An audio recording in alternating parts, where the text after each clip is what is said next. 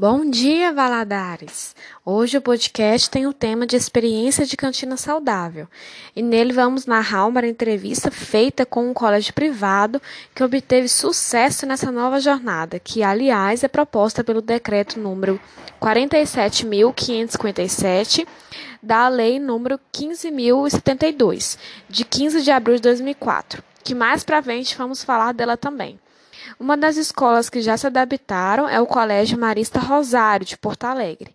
O estabelecimento eliminou salgados fritos, começou a usar óleo de palma na cozinha e passou um pente fino em produtos industrializados, banindo aqueles com mais de 10% de gorduras saturadas. De chocolates, por exemplo, restaram duas marcas na prateleira. A nutricionista da cantina, Juliana Armiliato, contou que quando começaram a falar da lei, eles se anteciparam já haviam retirado chicletes, refrigerantes, pirulitos e salgadinhos e desenvolveram muitas opções saudáveis. O resultado é uma lancheria muito diferente daquelas que as gerações anteriores conheceram. Em lugar das frituras, entraram salgados assados.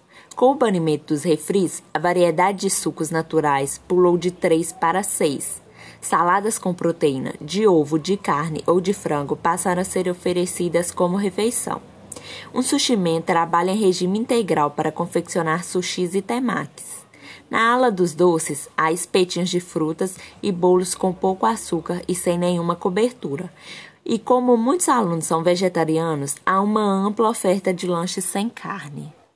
As amigas Maria Antônia Saldanha e Luísa Fresh, ambas de 16 anos, são fãs do suco verde, um campeão de vendas feito com couve, limão, maçã, laranja e abacaxi.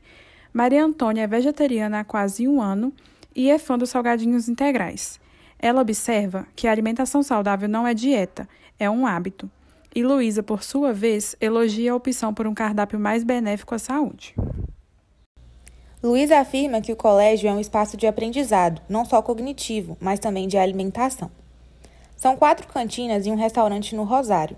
Maurício Coloniese, vice-diretor da instituição, afirma que, mesmo sem uma legislação, a escola já caminhava há pelo menos dois anos para que os estabelecimentos oferecessem apenas opções saudáveis.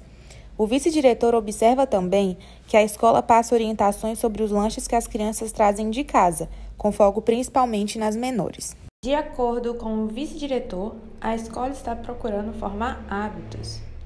Sempre falamos de uma alimentação saudável.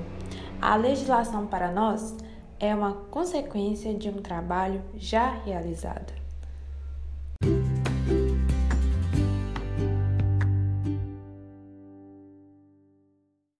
Então é isso, pessoal. Espero que tenham gostado do nosso episódio de podcast e aguardamos a presença de todos até o próximo episódio. Muito obrigada por escutar até aqui.